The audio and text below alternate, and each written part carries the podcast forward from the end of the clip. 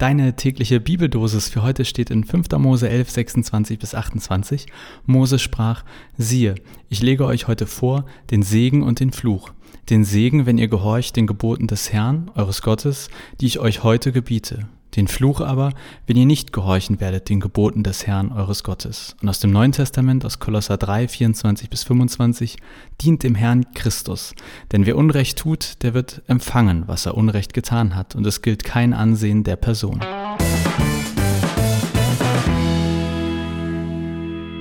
Junge, Junge, das ist ja heute wieder ein Text. Äh, ich habe am Mittwoch zuletzt, äh, nicht zuletzt, zum ersten Mal wieder Sport gemacht, Fußball gespielt und ich kann mich kaum bewegen. Ich sitze jetzt auf meinem Stuhl und äh, naja, aber wir kriegen das trotzdem heute hin mit der Folge.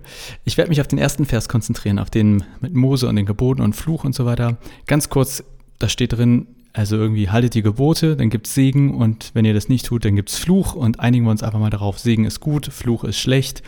Äh, bleibt die Frage, was für Gebote eigentlich? Steht da nicht drin, habe ich mal geluschert, habe ich in die Bibel geguckt, wieder heimlich. Äh, und dann steht kurz danach, also sagt Mose weiter, dies sind die Gebote und Rechte, die ihr halten sollt.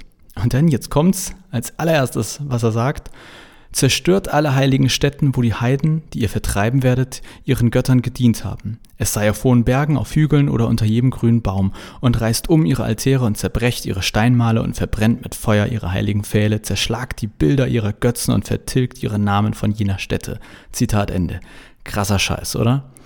Ich habe erst gedacht, naja, okay, immerhin kommen keine Menschen um, aber hey, nee, mit, also damit komme ich nicht durch, denn kurz danach steht, also immer noch der gleiche Text, noch ein bisschen später, wenn der Herr dein Gott vor dir her die Völker ausrottet, zu denen du kommst, ihr Land, ihr Land einzunehmen und du es eingenommen hast und daran wohnst, so hüte dich, dass du dich nicht verführen lässt, es ihnen nachzutun, nachdem sie vertilgt sind vor dir und dass du nicht fragst nach ihren Göttern. Also, huh, wir sind hier an einer der schwierigsten biblischen Stellen gelandet. Es geht um die sogenannte Landnahme vom Volk Israel. Inwiefern das alles historisch jetzt so passiert ist, das ist irgendwie eine ganz andere Frage. Aber Fakt ist, das steht hier so. Und die Geschichte, die hier erzählt wird, die geht eben in kurz und knapp so, das Volk Israel zieht in ein anderes Land oder in andere Länder, bringt andere Völker um, beziehungsweise Gott bringt das, bringt die Völker um für das Volk Israel, zerstört deren religiösen Heiligtümer und ja, Gott findet das alles gut oder hat das sogar angeordnet. Jetzt mal ganz im Ernst, dafür gibt es eine Menge Erklärung, aber keine Entschuldigung. Und wenn das wirklich so passiert ist, dann habe ich mit Gott ein Hühnchen zu rupfen. Den ganzen Hühnerstall habe ich dann mit Gott zu rupfen, wenn ich sogar mehrere Hühnerställe.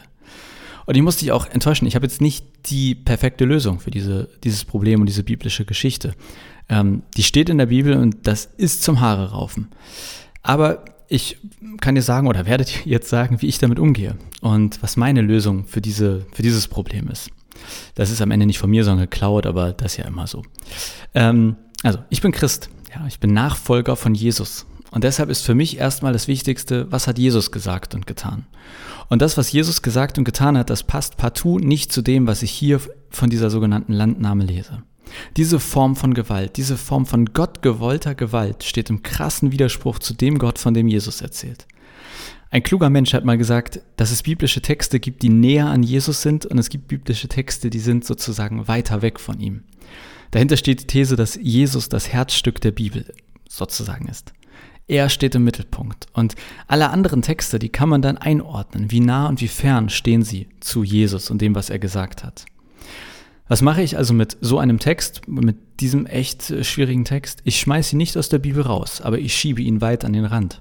Und wenn mich jemand fragt, dann sage ich, dass ich diesen Text für echt äußerst unchristlich halte, im wahrsten Sinne des Wortes. Ist das ein Problem? Für mich nicht, denn die Bibel ist nicht das vom Himmel gefallene Wort Gottes. Es ist und bleibt immer eine Mischform quasi aus, also die Theologen sagen Gottes Wort und Menschenwort. Und an dieser Stelle ist aus meiner Sicht das Menschenwort arg in der Überhand. Ob das dann alles so stimmt, wie ich mir das jetzt erkläre oder wie ich damit umgehe, wie gesagt, da werde ich eines Tages mit Gott den ganzen Hühnerstall noch rupfen müssen. Aber trotzdem ist mir das wirklich wichtig, so als kleine Botschaft des Tages. Nur weil wir auf kritische Bibeltexte stoßen, steht und fällt damit die Bibel nicht an sich und auch der Glaube nicht an sich. Das kennen wir von vielen anderen Sachen auch. Und Achtung, jetzt kommen völlig verharmlosende Beispiele. Ich wollte sagen, kreuzigt mich dafür, aber nee, nee, nee, so weit soll es nicht gehen. Aber ich weiß, das sind schlechte Beispiele. Aber ich kann ein Handy haben, finde ich super, das Ding, aber die Kamera nervt mich vielleicht total. Die ist vielleicht sogar richtig schlecht. Werfe ich deshalb zwingend das Handy weg? Nein, wenn mich der Rest ausreichend begeistert, behalte ich das Handy mit dieser Macke. Oder ich schaue zum Beispiel gerne Fußball. Aber was mich echt die letzten Jahre stört, ist, dass diese Handregel, ja, wann ist es Hand, wann nicht, pff, versteht keiner mehr.